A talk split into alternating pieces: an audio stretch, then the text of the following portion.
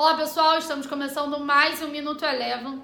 Hoje, dia 22 de julho de 2021, bolsas internacionais fecharam a sessão de hoje majoritariamente em alta, em dia de decisão de política monetária do Banco Central Europeu, que manteve a taxa básica de juros por lá inalterada e reforçou sua posição doves por um longo período. Ainda no cenário internacional, como tradicionalmente toda quinta-feira, hoje nos Estados Unidos foi divulgados novos pedidos de seguro-desemprego que vieram acima do que o mercado esperava, reforçando a visão de alguns dirigentes do Fed de que a recuperação total do mercado de trabalho americano ainda teria um longo caminho pela frente. O S&P 500 encerrou o dia de hoje com alta de 0,2%.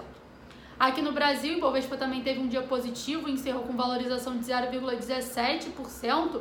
A alta só não foi um pouco maior por conta da queda do setor de bancos. Destaque de alta do índice no dia de hoje foi local web, que subiu 5,5%, com o setor de tecnologia voltando para o radar dos investidores.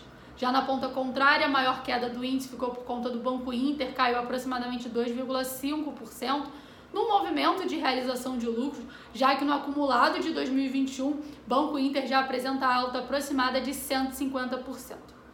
Em relação à agenda econômica para amanhã, destaque aqui no Brasil fica por conta do IPCA 15, que vai ser divulgado pela manhã, e nos Estados Unidos a gente tem a divulgação do PMI Market.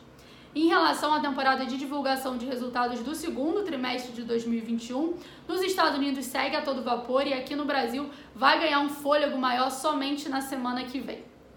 Por fim, passando para o dólar, teve mais uma sessão volátil, mas ainda assim no final do dia acabou se firmando no terreno positivo, acompanhando o desempenho do dólar index, que foi favorecido pelo enfraquecimento do euro no dia de hoje.